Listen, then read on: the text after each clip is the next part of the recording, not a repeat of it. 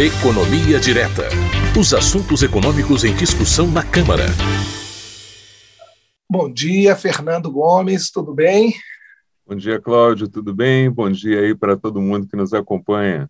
Vamos a mais uma edição do nosso quadro Economia Direta. E já vou começar com o primeiro assunto, porque a Câmara dos Deputados aprovou o projeto de lei complementar 147 de 19 do Senado Federal, que muda a tributação dos caminhoneiros autônomos inscritos como microempreendedores individuais, MEI, no Simples Nacional. Devido às mudanças, a matéria retornará ao Senado para nova votação. Fernando, eu queria que você explicasse para a gente quais foram as mudanças que foram aprovadas e como é que isso pode ajudar os caminhoneiros nesse momento. Pois é, Cláudio, é isso mesmo. Né? É, esse projeto foi aprovado com alguma polêmica aí referente à possibilidade de inclusão de outras categorias de profissionais dentro dessas novas condições de aprovação. Agora ele volta para o Senado. Né? É, o projeto ele vai permitir novas condições de enquadramento para essa categoria de profissionais, para os caminhoneiros. Vamos lá, então, vamos ver quais os pontos que foram aprovados. Né?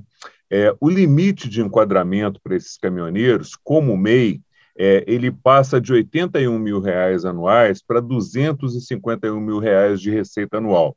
Então, para essa categoria, o limite para enquadramento no MEI, MEI quer dizer microempreendedor individual, ele triplica praticamente, né?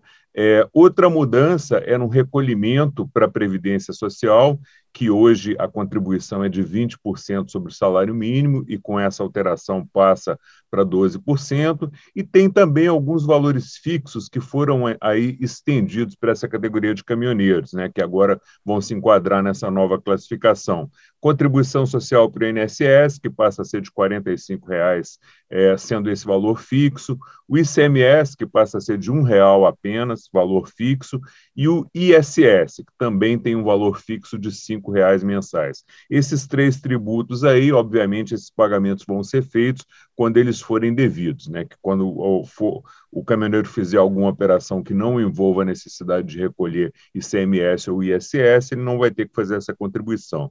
É, a medida, Cláudio, é, segundo a relatora do projeto, ela pode beneficiar aí cerca de 600 a 800 mil caminhoneiros, que podem sair da informalidade exatamente em virtude dessa redução de tributação aí que eles vão ter. O texto aprovado aqui na Câmara, ele não contemplou uma proposta do Senado inicial que previa a inclusão aí de mais 15 categorias nessa nova faixa de MEI.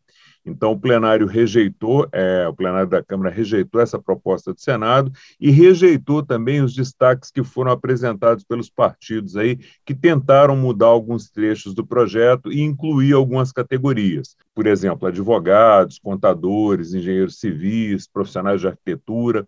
Então, nenhuma categoria foi incluída, per permaneceu realmente só os caminhoneiros. Foi rejeitada também uma proposta de se incluir no comitê gestor é, do MEI é, um representante dos trabalhadores indicados pelas centrais sindicais, também não passou essa proposta. E também não foi acolhido o destaque que ia permitir que as empresas transportadoras pudessem descontar da base de cálculo do COFINS os valores que fossem pagos pelos caminhoneiros autônomos inscritos no MEI. Então, esses foram os principais pontos, Cláudio. Lembrando que esse tema volta para o Senado ainda para uma nova avaliação, uma vez que a Câmara modificou o projeto inicial que veio do Senado. E você, enfim, tem alguma repercussão dos próprios caminhoneiros em relação a essa proposta?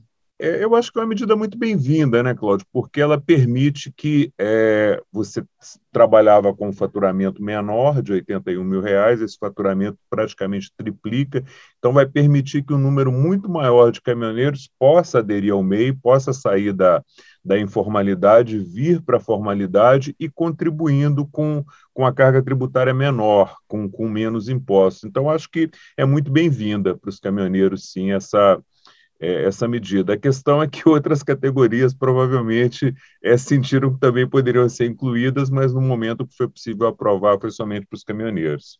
Certo. Fernando, temos outro assunto aqui, até eu inverti a ordem, a gente tinha feito a combinação e eu inverti a ordem, perdoa. Nada. Falar agora da proposta de emenda à Constituição 10 de 21.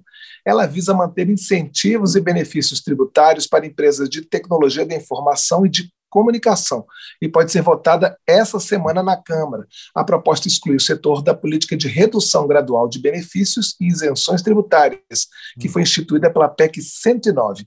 Queria que você detalhasse os principais pontos dessa proposta para a gente. Pois é, Cláudio, é isso mesmo, né? PEC 10 de 2021 é um dos temas que pode ser votado aí é, essa semana. O presidente Arthur Lira é, comentou no final da semana passada que esse tema deveria entrar na pauta. É, eu acho que antes da gente explicar o que é a PEC 1021, que trata da manutenção desses incentivos e benefícios tributários aí para as empresas de tecnologia da informação, de comunicação e do setor de, de semicondutores, é importante a gente explicar o que é a PEC 109, porque a PEC 1021 ela propõe exatamente, na essência, retirar esses setores dos efeitos da PEC 109. É, a PEC 109 ela foi aprovada para ajustar as contas do governo por conta dos gastos altos que foram feitos em função da pandemia. Então, é, a PEC 109 ela propõe uma redução, um corte de pelo menos 10% por ano dos benefícios e isenções fiscais e tributárias que são dadas a várias empresas pelo prazo de oito anos, para que no fim desses oito anos o total dessas desonerações tributárias que o governo dá a essas empresas, ele não passe de 2% do PIB. Agora, esse plano de redução das isenções, que vai ser elaborado depois pelo Executivo, ele já excluiu de cara seis setores: Simples Nacional, entidades filantrópicas, os programas de desenvolvimento das regiões Norte, Nordeste e Centro-Oeste, que são regiões menos desenvolvidas, né? a Zona Franca de Manaus, os produtos da cesta básica, fundamentais aí para a alimentação da população mais pobre, e as bolsas de estudo, né, que são representadas aí pelo ProUni FIES. É, só para dar uma dimensão da grandeza dessas isenções tributárias, Cláudio, a previsão do orçamento de 2022 é que o governo vai deixar de arrecadar 371, 371 bilhões de reais praticamente 4% do PIB com essas isenções fiscais em 2022. Então, a ideia dessa PEC é que, ao longo de oito anos, esses quase 4% do PIB diminuam para 2% do PIB, algo aí que vai ficar em torno de 185 bilhões de reais por ano, valores de hoje. Né?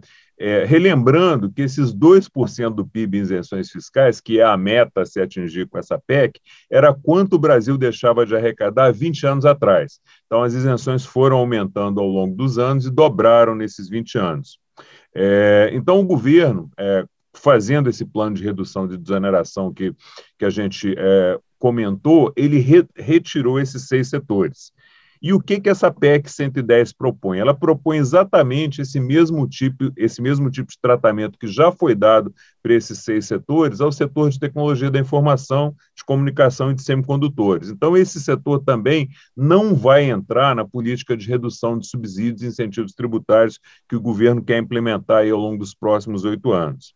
É, essa PEC ela foi apresentada pelo deputado Rodrigo de Castro e ela traz alguns números importantes aqui para defender a continuidade da isenção tributária para as empresas desse setor. Hoje, cerca de 500 empresas acessam os incentivos desses benefícios. E elas já se instalaram em mais de 130 municípios e em 16 estados diferentes. Esse setor, ele gera só de empregos diretos 117 mil empregos. E aqui tem mais um dado, Cláudio, que economista gosta muito, principalmente economista que trabalha com arrecadação de impostos e com dívida pública. Para cada um real de incentivo que o governo dá para esse setor, é recolhido em imposto ao Tesouro Nacional R$ 1,82 em impostos. A previsão do deputado é que em 2021, é, o total de incentivos que vai ser dado para esse setor ele chega a 6,5 bilhões de reais. Só que com uma previsão de arrecadar 12 bilhões de reais somente em impostos federais. Então, é uma política que se justificaria, e muito, somente do ponto de vista fiscal, porque você abre mão de 6, mas arrecada 12 no final. Então, superávit aí de quase 100% do que você está abrindo mão. É, e além dos benefícios aí do ponto de vista fiscal, é um setor que emprega muito, que gera desenvolvimento, que leve empresas para o interior do país, como a gente já comentou aqui, a gente já tem empresas instaladas em 16 estados, e além disso, é, os incentivos que são dados a esse setor permitem que mais de 370 institutos de pesquisa, área pública e privada, usem esses benefícios para seguirem aí nessa área que é importante, é fundamental para desenvolver qualquer país, que é a área de pesquisa e inovação. É, Cláudio, essa PEC já foi aprovada pela CCJ, né, que verifica as questões aí de admissibilidade, legalidade, constitucionalidade, também já foi aprovada pela comissão especial que foi criada para avaliar esse tema.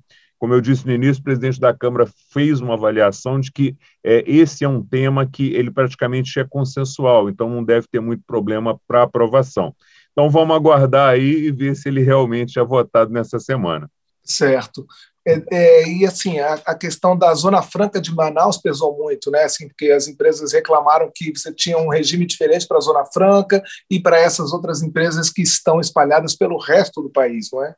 É, a Zona Franca, na verdade, ela já tinha sido excluída, né? Ela entrou dentro daqueles setores que, quando a PEC 109 foi foi elaborada, você viu aí os setores que foram considerados prioritários na época, você excluiu esses seis setores, a Zona Franca estava dentro deles, e essa PEC agora, o objetivo dela é exatamente incluir mais esse, esse setor dentro dessas empresas que continuariam tendo as isenções, porque se justificaria do ponto de vista de geração de emprego, e, e essa PEC, é, principalmente do ponto de vista fiscal, ela se justifica muito, né? porque, como a gente comentou, se abre mão de seis é, em impostos que, que as empresas deixam de contribuir, mas depois você gera um recolhimento de outros impostos que é o dobro do que você abriu mão.